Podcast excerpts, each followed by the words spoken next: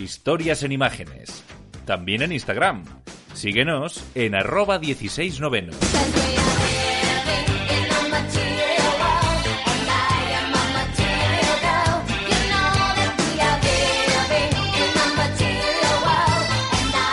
Desde el 22 de octubre al 1 de noviembre, Valencia se inunda de cine con la Mostra de Cine de Valencia. En su 35 edición sigue apostando por contenido mediterráneo e internacional. Su director, Eduardo Guillot, nos acompaña esta tarde. Buenas tardes, Eduardo. Muchas gracias por prestarnos tu tiempo.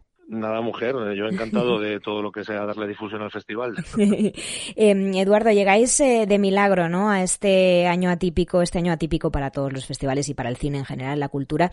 Eh, cuéntame un poco cómo os habéis organizado, ¿no? Porque supongo que la idea estaba, bueno, en su inicio estaba planteado como una manera y ha tenido que ser de otra. Bueno, eh, en realidad el festival se parece bastante a como estaba planteado, eh, con la salvedad de que al hacer una edición presencial, eh, pues vamos a, hemos tenido los problemas típicos eh, a la hora de que pudieran viajar algunos invitados internacionales, porque vienen de países que, que, tienen fronteras cerradas, y que la presencia de invitados y el aforo de, de, las salas, pues, pues se reduzca, ¿no? Pero más allá de eso, como, como nosotros íbamos en octubre, cuando empezó, cuando empezaron a cancelarse o a, o a aplazarse festivales, nosotros fuimos cautos, seguimos trabajando pensando en una edición presencial y sobre todo teniendo, teniendo en mente que las cosas podían, podían cambiar con, con el paso del tiempo. Eh, Málaga en agosto nos dio una pista, San Sebastián en septiembre nos dio otra y, y, creemos como otros festivales de otoño que, que, bueno que se podía hacer una edición presencial como, como la que vamos a tener a partir del jueves que viene, el día 22, cruzando los dedos y tocando toda la madera posible.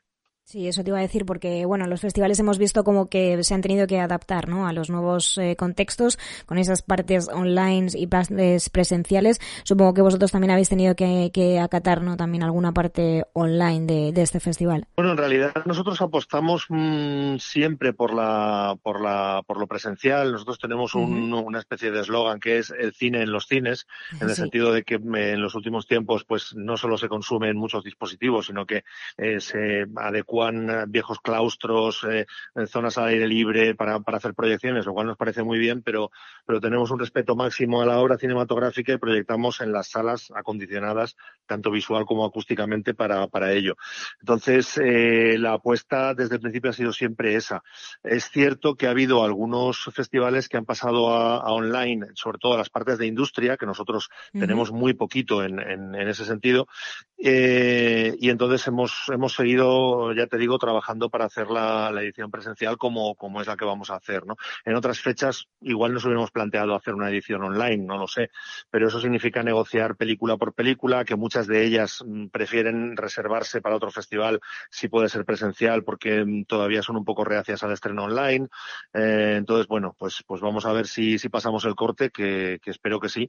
Y, y si esto continúa, pues a lo mejor hay que pensar en fórmulas híbridas, como están haciendo ya muchos festivales internacionales también. Eh, Eduardo, es cierto que en cada festival, ¿no? Eh, siempre cada año, quiero decir, eh, es verdad que las películas que, que, se seleccionan a veces pues siguen una serie de, tónica general, ¿no? No sé, no sé si este año eh, ocurre esto, ¿no? Con los trabajos presentados o si hay precisamente mucha variedad ya que es un año atípico. Bueno, yo creo que, que siempre hay variedad porque estamos hablando de, de, entre 10 y 12 películas en nuestra sección a competición cada año y eso, y eso da mucho juego, ¿no? Nosotros tenemos una, una condición específica, como sabéis, que es que eh, nos eh, centramos en el ámbito cultural y geográfico mediterráneo. Sí. Y eso quiere decir que siempre miramos también hacia la ribera sur del Mediterráneo, hacia países que a veces están poco representados en, en los festivales internacionales, pues eh, como Egipto, como Marruecos, como, como Argelia, como Túnez, que tienen también tradición cinematográfica, pero que, pero que bueno, a veces aparecen menos, ¿no? Países árabes del norte de África, que siempre tienen presencia en el festival. Y luego,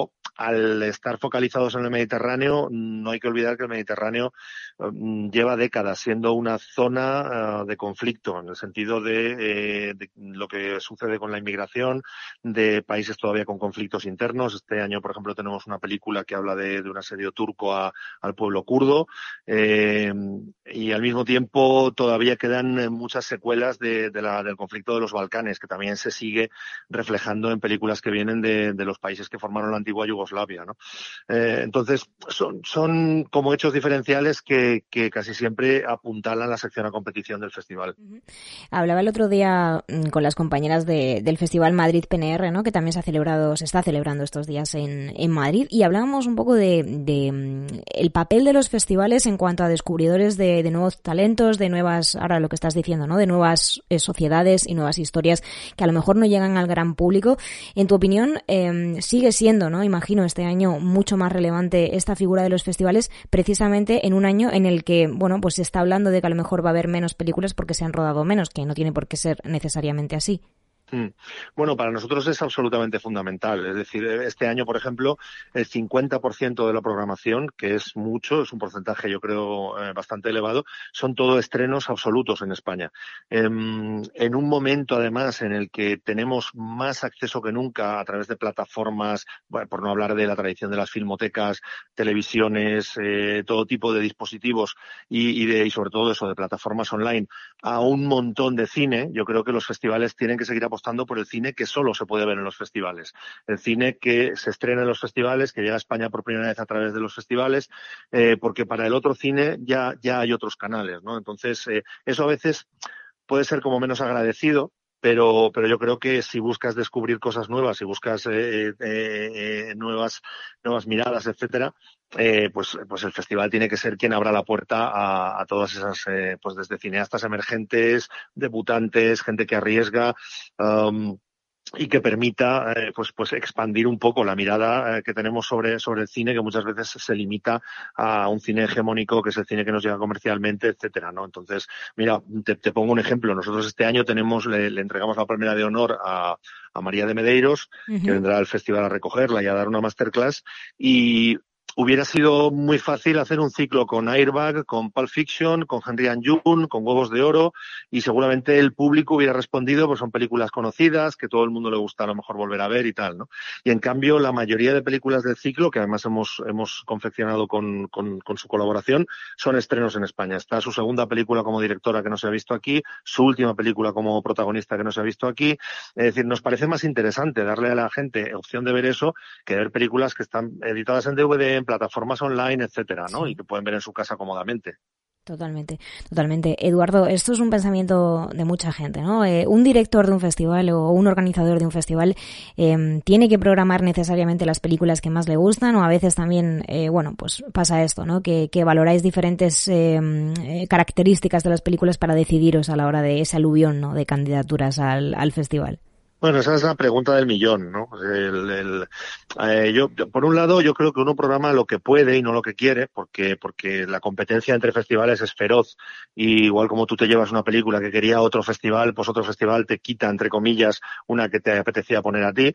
Entonces, eh, no, no siempre tienes el 100% de programación ideal que te gustaría cuando viajas a festivales y, y descubres cosas eh, en, a nivel internacional, pero eh, eh, eso va por un lado y por otro, más allá de todos los intereses personales, sí que hay cierto que piensas en, en, en, el perfil de tu festival y en el perfil de tu público. Es decir, eh, nosotros, como te decía antes, nos miramos mucho hacia, hacia determinados países uh -huh. que a lo mejor a veces, pues, pues la producción marroquí del año no es tan extensa como la italiana o la francesa.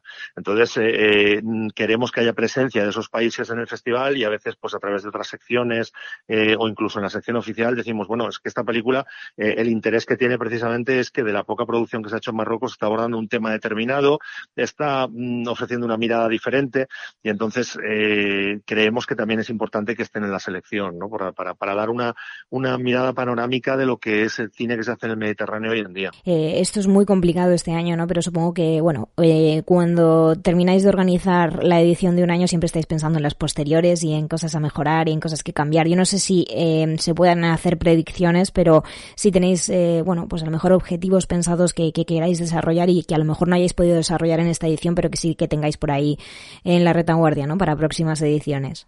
Sí, bueno, a ver, te, te, empezaré siendo muy tópico. Es decir, para mí, el, el, mi mayor aspiración para la edición de 2021 es que se pueda tener el aforo completo y se puedan entrar a la sala sin mascarilla. Total. No solamente porque será bueno para el festival, sino que significará que esta pandemia pues está remitiendo o ha remitido del todo, ¿no? Exacto. Más allá de eso, más allá de eso, este año teníamos un ciclo que, que nos apetecía muchísimo y que cuando, cuando llegó todo esto y tuvimos que recortar pensando en el número de sesiones, en que tiene que haber higienización de las salas entre, entre película y película, etcétera, mmm, yo me planteé, a ver, prefiero dejarlo para el año que viene, que además igual tiene alguna película más que se haya producido en estos últimos 12 meses, que sacrificar eh, reduciéndolo y que pasa desapercibido este año, ¿no? Entonces, eh, para el año que viene, pues tenemos ya un ciclo. No te digo jurados, jurados que podrían haber venido y que por culpa de los problemas para viajar y tal, eh, les hubiera encantado, pero no han podido hacerlo, pues el año que viene podría hacer dos jurados internacionales en vez de uno, porque nos hemos comprometido con todos, bueno, a ver si el año que viene puede y os venís y tal, ¿no? Entonces, eh, es verdad que hay muchas cosas ya no avanzadas, pero sí al menos eh, pues, pues apuntadas para, para lo que puede ser el 2021 ya. Bueno, de momento, ¿no? Eh, vamos a quedarnos con esta edición, la 2020, que por suerte se puede celebrar y se va a celebrar estos días. Eduardo Guillot, muchísimas gracias por habernos prestado hoy tu tiempo. Que va a ti, un placer.